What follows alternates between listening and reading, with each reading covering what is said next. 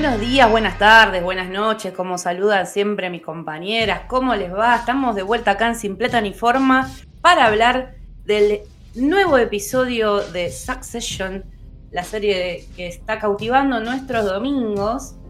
Estamos hablando del episodio 5 de Kill List. Y esta vez estoy con la querida Monita, con Navaja. ¿Cómo estás, Juli?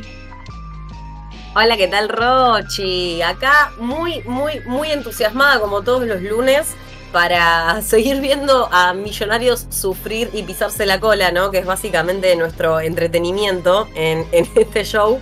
Eh, ¿Qué episodio? Yo, yo estoy como para arrancar a full God Save the Queen e inclinarme ante mi Khaleesi después de los eventos del domingo, porque la verdad que la señora Ship Roy ha hecho un muy buen papel en este episodio. No me quiero adelantar porque lo vamos a hablar en detalle.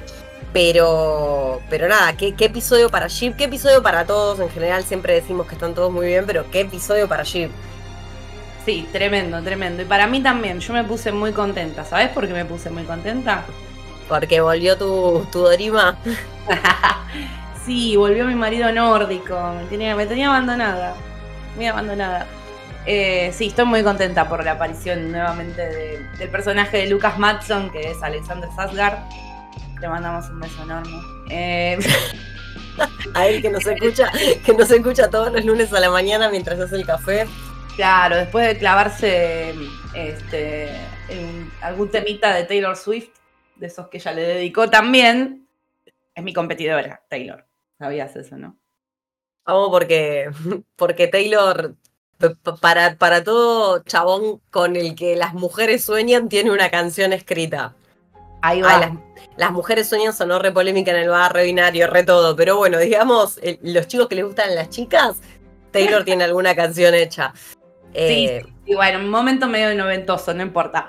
Eh, bueno, sí, por eso te decía, estoy muy contenta. ¿Y qué episodio, la verdad? Fue un episodio donde en líneas generales se cerró un negocio, que ya venía trayendo el personaje de Logan, eh, nuestro Brian Cox. Y bueno, el marco en el cual se cierra, se cierra en Noruega finalmente, todavía en vísperas de, velatorio, entierro de Logan. Ellos viajan. Y bueno, vamos ahora a, destriparlo al, al, episodio. Primero vamos a empezar con eh, esta primera imagen de Kendall en un auto llegando a Waystar, ahí en New York, que parece, aparece que se antepone a una, a una antigua llegada de Kendall medio puesto, rapeando, nada que ver ahora que está completamente serio, recontra bien vestido, como en el modo eh, CEO, digamos. Y eh, todo este circo de cuando él entra, que lo aplauden, y la cara de Roman como diciendo, what, really, bro. Eh, así empieza. Este es como el primer estadio, vamos a hablar así en locaciones de, apertura de este episodio.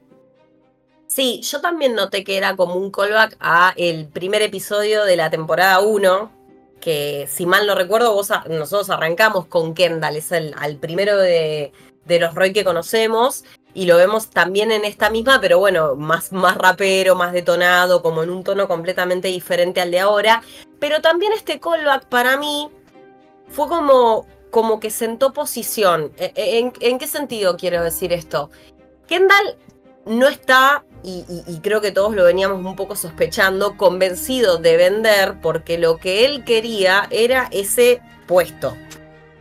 O sea, esta cosa de vender roico, evidentemente está en contra de un rol que él quiso ocupar durante un montón de años y que recién ahora, a partir de todo este, de toda esta situación, que obviamente es muy inestable porque supuestamente son CEOs interinos y, y es solo para cerrar el trato y demás, pero es lo que él tanto quería. Entonces me, me, pareció interesante que hicieran como ese callback a ese primer episodio, con la diferencia de que esta vez su padre no está ahí y no puede intervenir en, esta nueva posición. No sé cómo lo viste vos.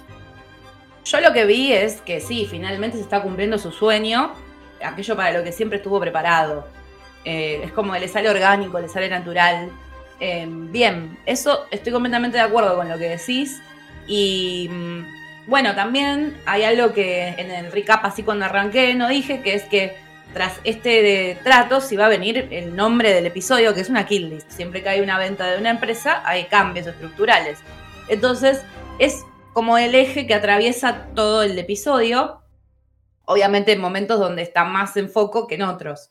Luego de esta llegada, podemos decir triunfal, podemos decir, ¿te parece?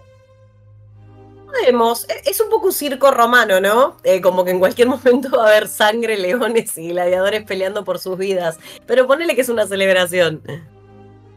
Bueno, luego de ese momento hay una convocatoria para que vayan eh, todos los pesos pesados de eh, Waystar a Noruega. Y lo que, lo que sigue es esta distinción que hacen, que también atraviesa todos los diálogos, que es la de The Kids and the Olds, ¿no? Como los viejos y los, y los niños. Y se habla de, em, bueno, tenemos que ir, por qué tenemos que ir, etc. Finalmente, lo que sí es todo el team, digamos, tenemos a, vamos a nombrar los que aparecen. Eh, suben al avión directo a Noruega, eh, The Kids, o sea, Shiv, em, Tom, no, perdón, Shiv, Roman, Kendall, después está Tom, está Greg, o sea, Greg va para allá, ¿A qué nos llevan a Greg, no? La, pregunta últimamente es qué hace Greg ahí, constantemente. Sí, la verdad es que sí, Greg es como la almohadita que te pones en el cuello para viajar, no sé, ¿viste? Claro. Está, está el chabón, sirve para algo, sí, no sé, de contrapeso. Lo que importa es que va. Y después tenemos a, eh, bueno, Martillo Hammer, o sea, Martillo Hammer. Es que yo lo veo y pienso en Martillo Hammer, o sea, está re grande todo, pero el momento noventoso, mm. ochentoso más bien. Sí, sí, sí, sí. Va Carolina, va Jerry, va Sid. Eh, ¿Quién más? A ver. Ah, em, uy, este señor, se me fue el nombre del señor. ¿Quién es el? La mano eh, derecha de. Frank. Frank. Ay, me he olvidado de Frank. Personaje que me encanta, personaje que me encanta. Bien. Y creo que dije todos. Me parece que no, no, no me salté nada. Sí, básicamente es toda la comitiva que los están llevando a este evento que me causa gracia porque la serie hace como un muy buen laburo en, en, recrear lo que son los ambientes corporativos y algunos eufemismos que se usan mucho dentro de este dentro de estos ámbitos, ¿no? Esto del cultural compatibility check, esto de chequear la compatibilidad entre las culturas de las empresas.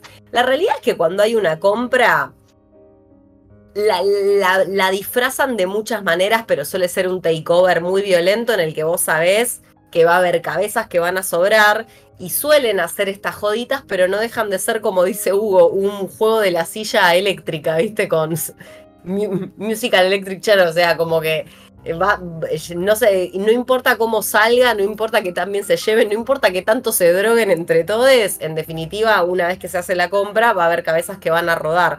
Y, me parece como muy interesante que al llegar se encuentren a sus doppelgangers. Que, esté ah. como, que estén los equivalentes de cada uno, pero en versión nórdica, como esta chica Eva, que es la, la, Carolina allá. Claro, claro, la encargada, la encargada de, medios, de comunicación, ¿no? Es la que hace las comunicaciones, exacto. Es que eso es lo interesante que hace la serie. Tiene, tiene esa manera de hacer un, un chiste o un guiño que es bastante absurdo, pero que tiene sentido. El otro, a todos los efectos, es un doppelganger. Uno de los dos va a quedar que gane el mejor. Listo, mátense. Exacto, exacto. Eh, además, bueno, entonces ya ellos están ahí en el avión, se empieza a hablar del tema de las cabezas que van a rodar. Finalmente, cuando llegan, llegan como una especie de, de paraje lleno como de em, eco smart houses, así como una cosa muy sofisticada y elegante. Uno piensa que es lo que, lo que se va, o sea, es lo que te esperás de un escenario nórdico, ¿no? Eh, Desde ya, sí. En medio del bosque, ¿no? Con todas cosas como muy conscientes, muy, muy ergonómicas, todo muy bien armadito. Es, el, es la representación del cliché de lo nórdico, el, el espacio en el que están. Tal cual, tal cual. Y hay cierto suspenso, no aparece una Matson, aparecen los, como dijiste vos, e-, este team de dobles y se van presentando. Em, obviamente hay, lujo también, hay un montón de comida, bueno. Empieza como el mingling, ¿no? Empieza como el mingling y también eh, cuando vos decías lo del paraje, yo pensaba, ¿no? Esta cosa medio de western que tienen las escenas de conversación, que son puntualmente entre Lucas, eh, Matson, Ken y, Roman. Y me hacía pensar en, en esta cosa muy de pito chico, perdón, disculpen mi francés, ¿no?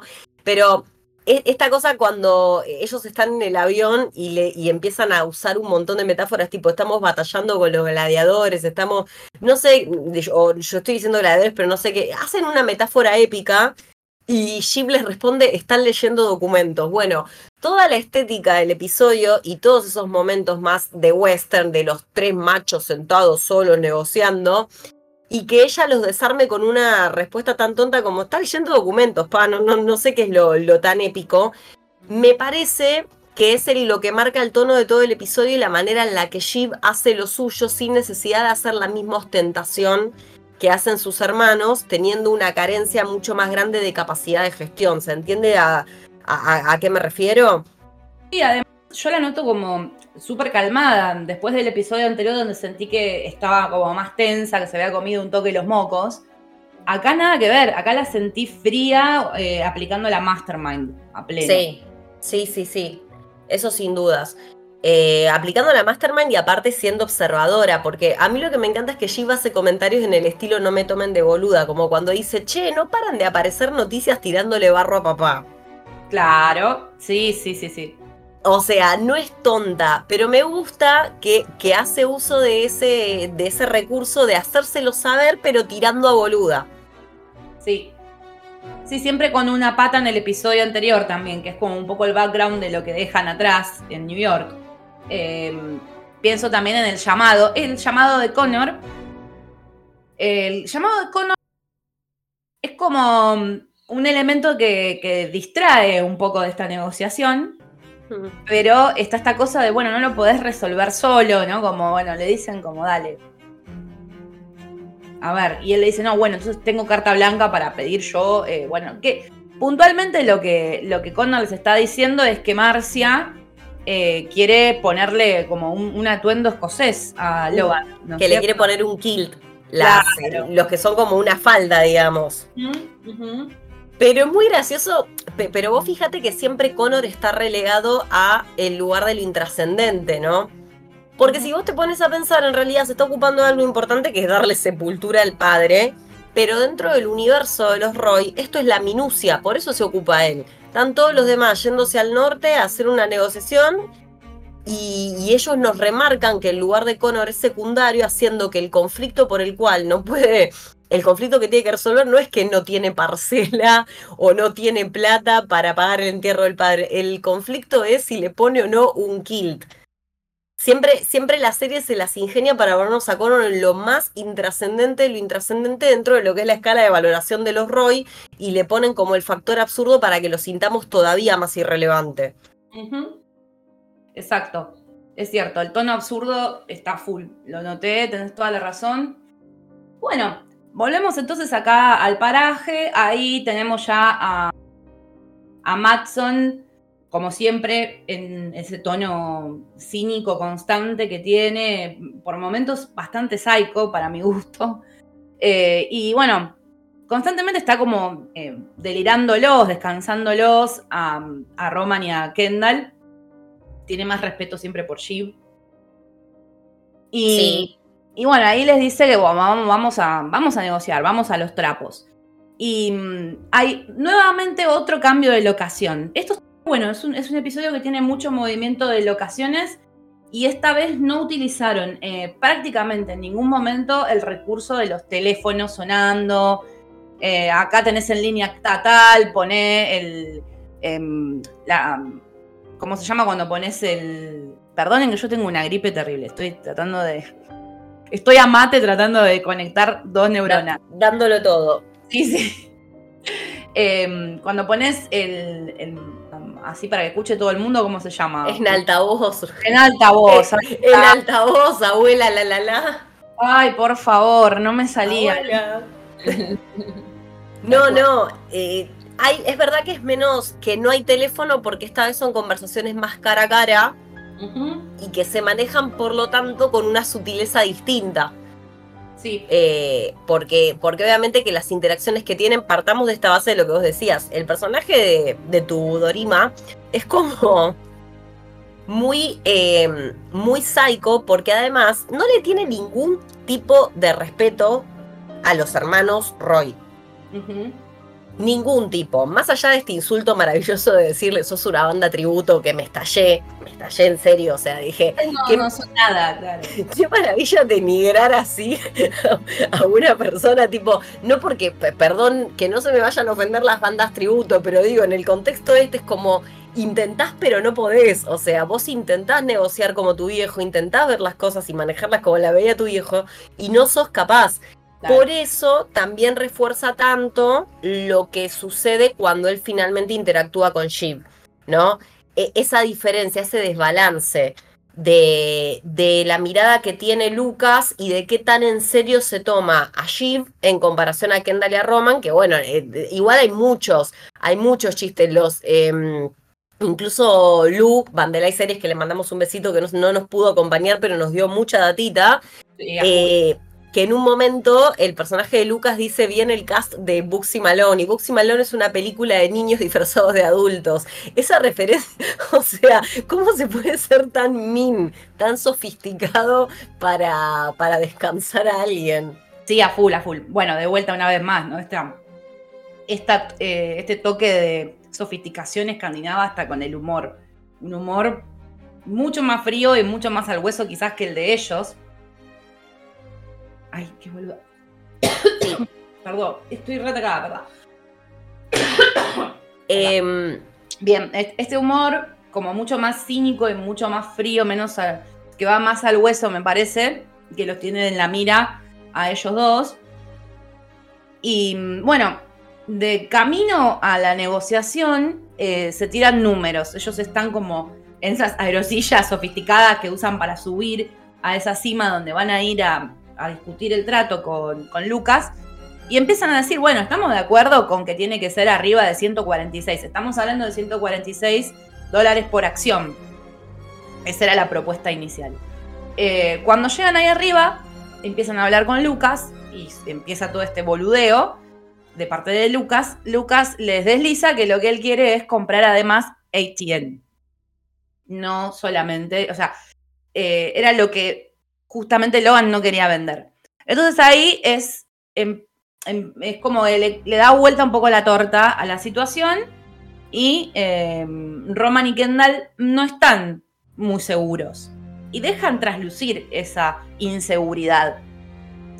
este tipo está como muy afilado para notar eso.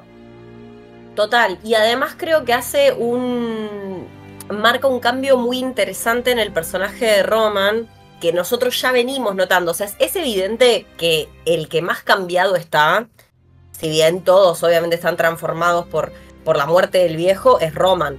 Roman está eh, teniendo unos, unos espacios de emocionalidad que hasta hace muy pocos capítulos no lo tenías, porque normalmente es un nene cínico haciendo chistes y de repente vos ves que se empieza a comunicar de formas distintas. Ya habíamos dicho que había sido empático con Kerry, por ejemplo, por, por, dar un dato, o esta cosa de decir, che, no sé si quiero que se rompa la unión entre, entre nosotros tres, como que, él, como que él valore ese vínculo con sus hermanos, que él siempre también lo trató con mucho cinismo. Recordemos que con Jill casi se cagan a trompadas una vez, que tienen una escena que parecen dos criaturas y son adultos de 40 años eh, peleándose.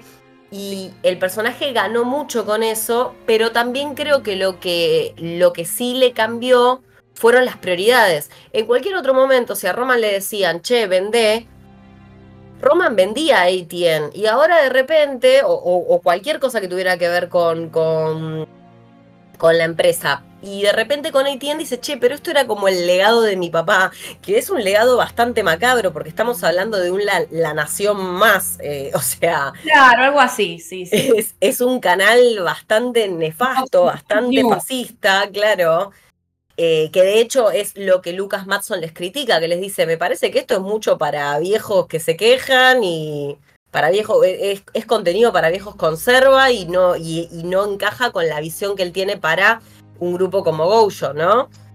Claro, sí, sí, sí. Así que bueno, ellos frenan ahí la negociación eh, en términos de vamos a desplegar una serie de estrategias para tratar de quitarle el entusiasmo y que efectivamente ocurra el trato que queríamos en un principio. Y bueno, vuelven al paraje, bajan, hay como una especie de rave, de ahí como una festichola. Eh, y lo vemos a Lucas eh, como en un tono medio, yo creo que está como medio opuesto, porque está tomando ahí cocaína, está... Disculpa, ¿vos crees que está, crees que está medio opuesto? Está completamente dado vuelta ese hombre. Ay, lo que pasa es que yo lo vi tan relajado ahí que es que es un personaje que la verdad es que me cuesta me cuesta sacarle la ficha porque es un personaje tremendo el de el de Lucas. Es muy frío, muy oscuro, muy distante. Es muy extraño. Es un personaje que te genera permanente incomodidad. Es como, es como si fuera un cubo de hielo. Y también bueno, es en ese momento que él tiene esta interacción con Sheep. Vamos a hacer un paréntesis acá. Dale. Y voy a volver a citar a mi amigo y, mandarle un beso a Germán de Pizza Birra Marvel que dijo, para mí, si Sheep está embarazada o no, tampoco nos lo van a confirmar. Para mí van a, nos van a hacer dudar con detalles como si está tomando, si no está tomando, eh, si toma merca, no toma merca, que, que en, este, en este caso es lo que pasa, ¿no? Cuando el tipo le, le ofrece, le, ofrece que, que, le da el frasquito, claro.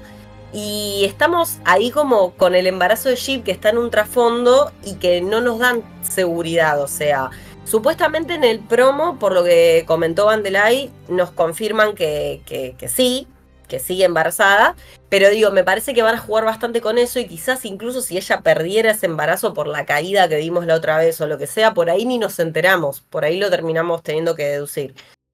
Em, pero esa conversación, sí. Eh, eh, turbio, o sea, se iba poniendo todo vez más, más barroso. Sí. Sí, sí, sí, él tiene como la... Le, surge un espacio de confianza porque ve en Shiv un, reflejo de, del prick que dice tu padre era, en un momento es el padre de ustedes, era, era un prick, pero sabía lo que quería. Eh, le dice a ella como, te pareces a tu padre y le, bueno, le cuenta que él tuvo como, se involucró con, con esta Eva y, y que, bueno, yada, yada, yada, en algún momento le empezó a mandar bolsas o, no sé en qué, en qué, en qué dispositivo le mandaba sangre de él. Ladrillos. Ladrillos, oh, Dios. Ladrillos congelados de sangre. Interesante, interesante teniendo un, pasado eh, de protagonista en True Blood y él era un vampiro, Alexander no sé, será un guiño interno, no sé. Me dio Fabián Menan Resistiré vibes.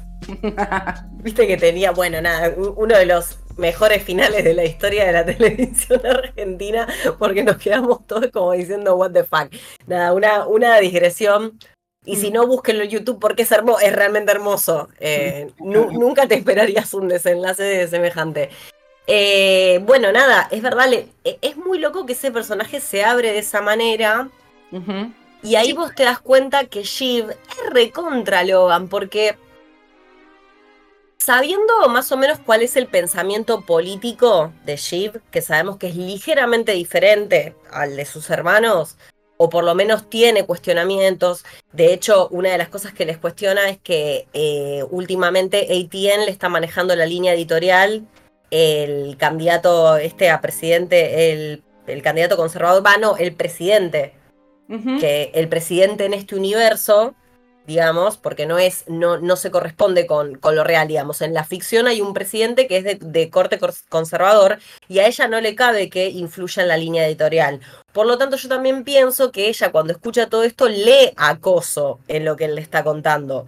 Lo identifica como acoso, pero ya, ya tiene la frialdad de Logan, tipo, che, date cuenta que mejor arreglas las cosas con Eva antes porque si vos compras este medio vas a estar en el ojo público y va a saltar la ficha.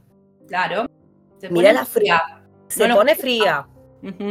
Pero ella sabe, ella sabe, ella reconoce que lo que el tipo hace es, es nefasto, pero lo usa a su favor, tiene, tiene la cabeza distinta y por eso él le da este reconocimiento tan grande, porque para allí es un reconocimiento que le diga que es como el padre. Hay una parte de ella que le re gusta ese, que el tipo le diga algo así, tipo, che, me caes bien porque sos como tu viejo.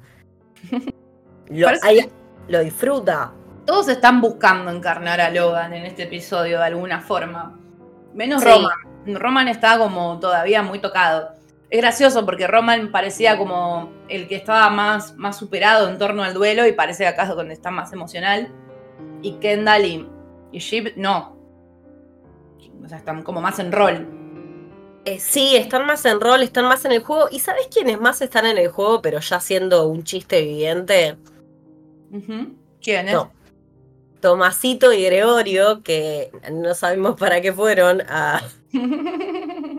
No sé si notaste, hay, yo no sé si esto fue a propósito o si soy yo inventando escenarios en mi cabeza, pero hay un plano en el que se los ve a los dos detrás de la parrilla que es, pareciera como si intencionalmente se estuvieran cocinando.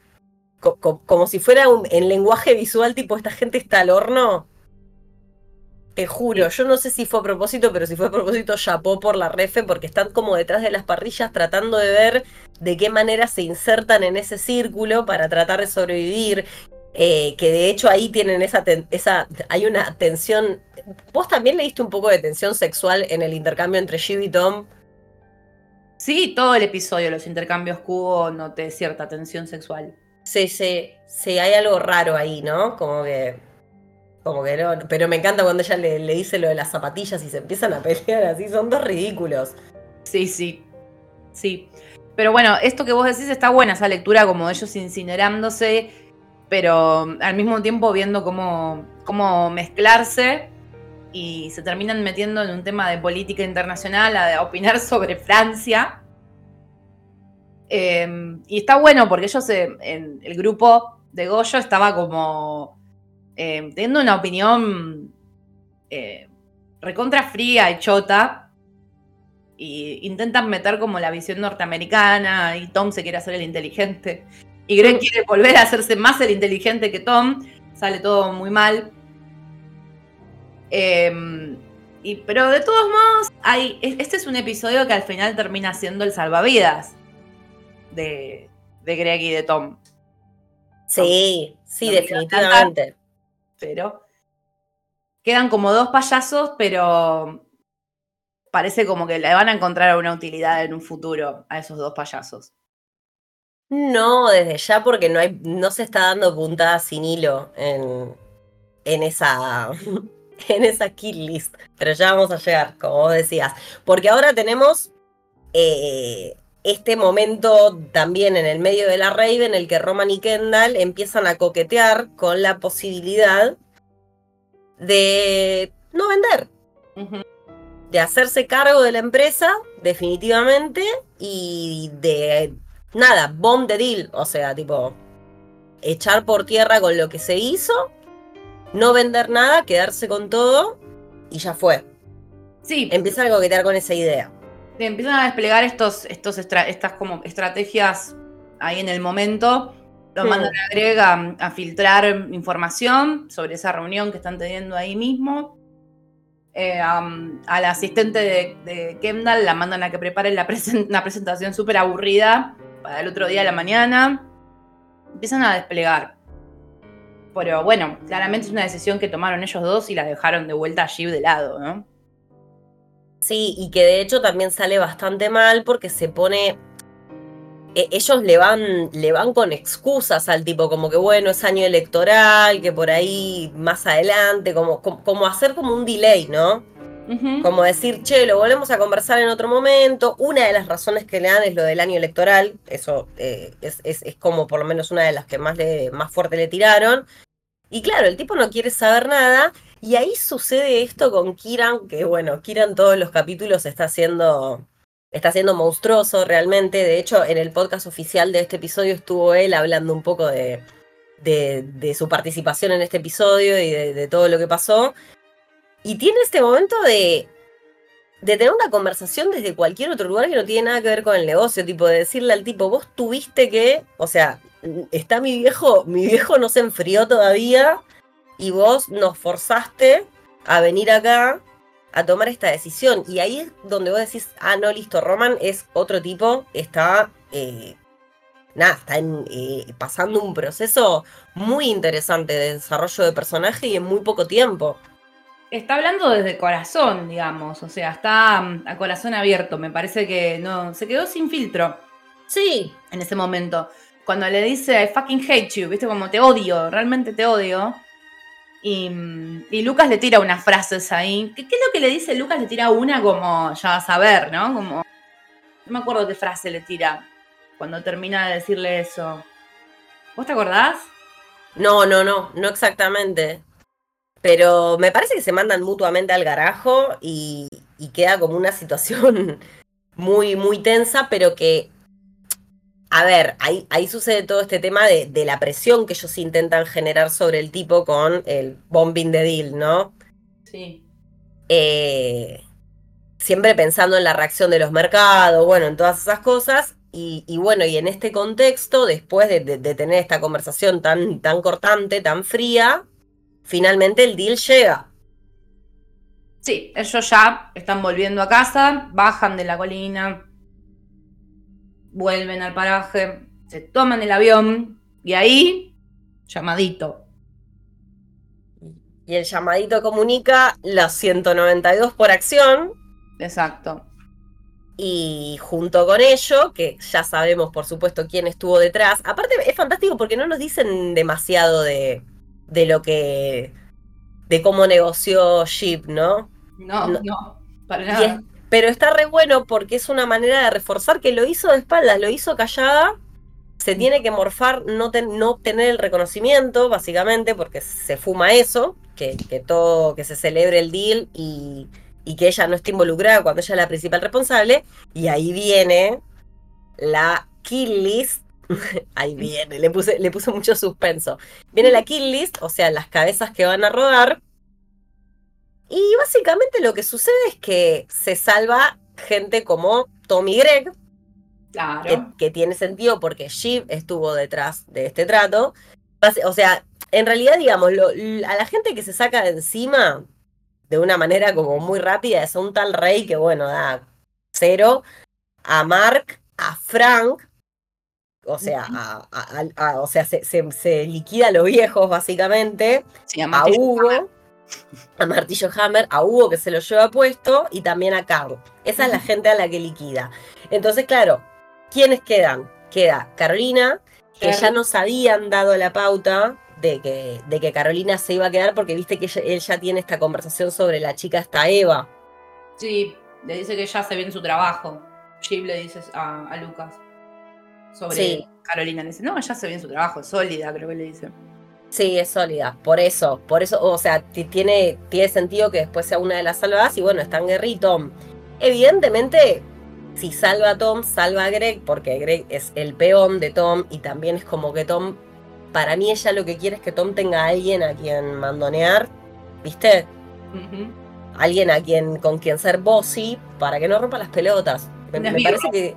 Sí, sí, se lo, me parece que se lo da como para que tenga el amiguito con el que jugar eh, o también lo, yo no sé si Jeep tiene idea o alguna leve sospecha de que Greg pueda tener conocimiento de las cosas que tiene conocimiento, de los papeles y demás. Me parece que no. No, no, no. ¿O alguna vez Tom le contó algo? Me parece que no. Eso es mm. algo que sabe, de hecho lo sabe Greg. Ok, entonces bueno, quizás por eso se lo pone como amiguito para el que jugar, o quizás tiene una utilidad distinta. Lo que hay que ver ahora es esta gente que conservó, ¿para qué se la quedó? Exacto, hay que ver cuáles son los peones, o sea, hay que ver cómo acomoda el ajedrez. A full. Sí, sí, sí, sí, porque cambió mucho, cambió mucho el escenario ahora. Más que nada cuando sacan a Frank y a Carl, viste, que, que, que igual durante todo el capítulo, fíjate que, que no hacen demasiado, ya los tienen en modo jubilación. Sí. Como que...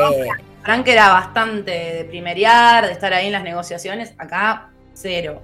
Sí, sí, sí, los tienen como ya fuera del plano. Bueno, como Sid, que también el Tom la tiene que echar. Eh, bueno, fíjate eso también, que, que Logan, ¿no? Qué actitud muy Logan la de ir y decirle, che, Tom, tenés que echar a Sid. Sí.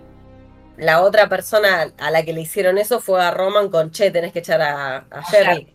Sí. O sea, me encanta cómo cada hermano tiene una cosita de Logan. O sea, tiene algún comportamiento de Logan, pero en este capítulo estuvieron todo el tiempo remarcándonos que era Shiv. Y es Shiv en todo, en la discreción con la que se manejó, en que se hizo bien la boluda, en que la jugó medio, medio de callada, estuvo inteligente, estuvo fría. Fue la. eh, me parece que los capítulos que, que quedan un poco van a estar centrados en ver quién de ellos va encarnando a Logan, como vos decías hace un rato, en cada episodio y quién obtiene ventajas a partir de eso y qué tanto venden el alma en pos de eso, ¿no? Que, que creo que también se va a ver. Claro, claro, porque es, es- lo que es interesante es este juego como de que en un principio pensamos que la más sensibilizada iba a ser Jeep, porque es la que llora cuando se entera que, que muere Logan. Sí, Y mm, finalmente acá los más sensibilizados, los más emotivos, puntualmente Kendall, que está fascinado con su rol, eh, terminan siendo ellos, que eso es como que parece que les quita un poco el norte, les, les pierde un poco el norte, les hace perder el rumbo. Y, y ella es la que está acá fría y, y primereando y jugando por atrás. Eh, así que bueno, hay una listita que- con datos curiosos que nos había armado Lucía. Yo tengo ganas de, de comentarlos, porque están jugosos. sí. ¿Qué te parece? Una listita de comments que están muy buenos. Sí, algún- algunos ya los, ya los estuvimos eh, tirando en el medio del episodio. El de Frank y Card que se ponen las medias de compresión para viajar en el avión está muy bueno porque yo dije, ¿qué están haciendo? ¿Se están cambiando? ¿Qué? Claro, sí, sí, se las ponen para no tener una embolia. Quedaron re paranoicos con, con lo que pasó con Logan. Claro, no, no te digo que lo fueron jubilando todo el episodio desde ya. Después está el tema de la película esta que, que- que aparece que es la que proyectan, que está como en producción, que bueno, nos tiran una punta ahí y no mucho más. ¿Vos sabés algo más de esto? No, sé lo que está, eh, lo- lo- un poco las puntas que tiraron en el episodio. Habrá que seguirlo porque por algo está. Sí, sí, sí, sí, sí. sí. Em, y después, em, a ver, yo creo que más o menos estamos. El, me encanta esto de excelente el insulto de Universidad de Negocios de Hanna Barbera. No, es que posta, Alexander Skarsgård, ya lo dijimos un montón de veces en el episodio, pero está, eh, tuvo muy buenos, muy buenas líneas anoche, o sea, eh, so- son cachetazos, no son insultos, es como que te bardea tanto que no puedes ni, ni reaccionar. Sí, sí, sí. Es, es un. como casi un roasting por momentos. Sí, Eh, sí, sí, es un roasting permanente, o sea, se, se- Pero es por esto de que no los respeta, porque me encanta porque Lu misma puso, no son gente seria. No, claro que no son gente seria. Me parece que este tipo, a diferencia de otros que tienen que hacer, porque pone, los de la vieja guardia también saben que los pibes estos no son gente seria, pero guardan un poco las formas, porque en su momento también estaba el viejo, ¿viste? Tampoco se quieren quedar sin el pan y sin la torta, pero en realidad nadie los respeta. Ni un poco. Es verdad, verdad, verdad, verdad. Ni Desde el momento en que les dicen The Kids, ya está. O Claro, sea, le dicen de kids a gente de 40 años, ya te das cuenta que, que se perdieron todos los códigos. No es como cuando tu vieja te dice mi nena, ¿viste? Eso ya viene del cariño y de la esquizofrenia de que dicen mi nena y apareces vos, ¿no? Tenés 35 años, o sea, sí, 34, 35 años es como que es un montón. No, lo dicen desde un lugar muy peyorativo. Eh, son los que los vieron crecer, son los que siempre estuvieron ahí y saben que esa gente es inepta. Sí. Y no tienen intenciones de disimularlo. Lo poco que hacen es guardar las formas porque tampoco son pelotudos. Y yo creo que también esta gente, para haber estado, que eso Cherry lo dice en un momento, tipo, nosotros estamos como fogoneados eh, bajo el mando de Logan Roy y lo dice como, como muy orgullosa, como ¿qué nos van a hacer? ¿Qué, qué tanto nos van a, nos van a, eh, qué tanto nos pueden perjudicar del otro lado si nos, estuvimos trabajando un montón de años con este tipo y que de hecho Hugo dice, ah, somos las serpientes en el avión. Claro, nosotros somos, dice, a bunch of snakes in a plane, dice. Pero ella, Jerry tira una como, bueno, ellos se creen que son los que son vikingos y nosotros fuimos criados por lobos, ¿no? Hay como una referencia cultural muy, muy bien puesta. Eh, a mí me gustó mucho, eh, así como grandes rasgos, que en este episodio está la cuestión del choque cultural. Eh, que todo está deslizado desde una delicadeza que es típica de esta serie, pero acá me parece que hubo una elegancia alucinante que contrasta con el cinismo atroz del personaje de Lucas. Y voy a decir que mi momento preferido fue cuando se le vio un poquito la panza a Alexander Sasgard. está muy bien, o sea, nos hizo muy bien, nosotros lo pusimos en el Instagram, porque aparte tratamos de, tratamos de dar un servicio, ¿no? no solo cuando conversamos, sino también que pasen por las historias y digan, ay, qué lindo esto. Eh, Así que, pero, nada, sí, es un hermoso momento. Todas celebramos el regreso de la trama, todos celebramos el regreso de la trama. Em, y la trama, la trama, hay que amar la trama más que el desenlace, ¿no?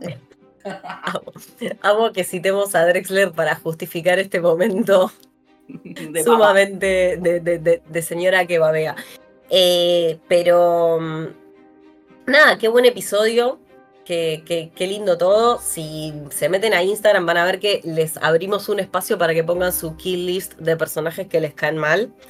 Eh, hay algunos de los que nos caen mal a nosotras, así que dense el gusto de ser super capos y CEOs echando gente en, una corporación multimillonaria que es la industria de Hollywood. Así que, ¿qué personaje detestan?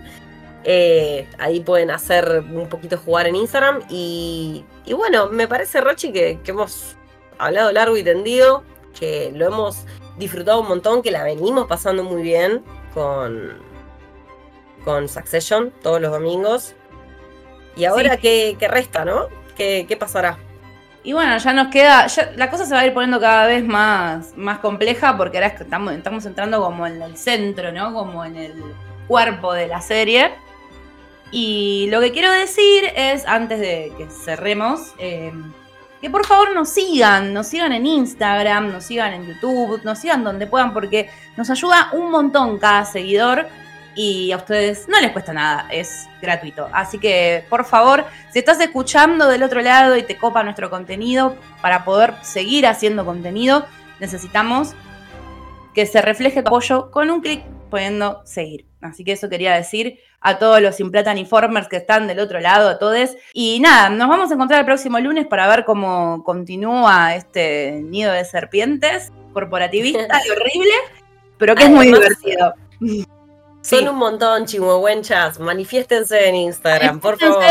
Nosotros sabemos que, ustedes están ahí. Sabemos que están de ese lado y les queremos conocer. Así que nada, Espero que nos sigan. Eh, hacemos este contenido con mucho amor, con muchas ganas eh, y con muy poco tiempo.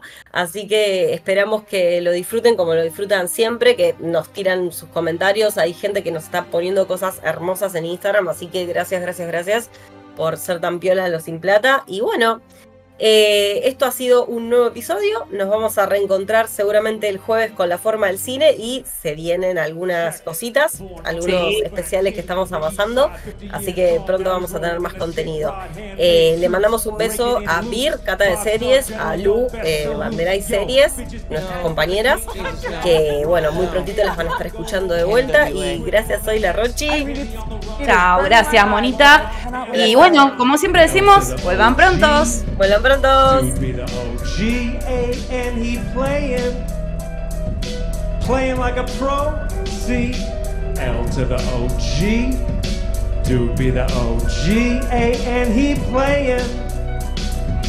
Playing like a pro, make some noise. A1 ratings, 80k wine, never gonna stop, baby. Fuck father time, bro. Don't get it twisted, I've been through hell. But since I stand dad, I'm alive and well. Shaper of views, creator of news, father of many, paid all his dues. So don't try to run your mouth at the king. Just pucker up, bitch, and go kiss the ring. L to the OG, dude be the OG, A and he playing. Make some noise! When I say L, you say O G. L to the L to the L to the You need to stop this.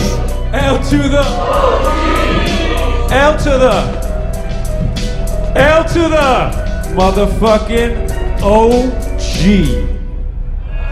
I think this might be the end of the company. We might get sucked into a black hole embarrassment that we never get out of. Dundee in the motherfucking house.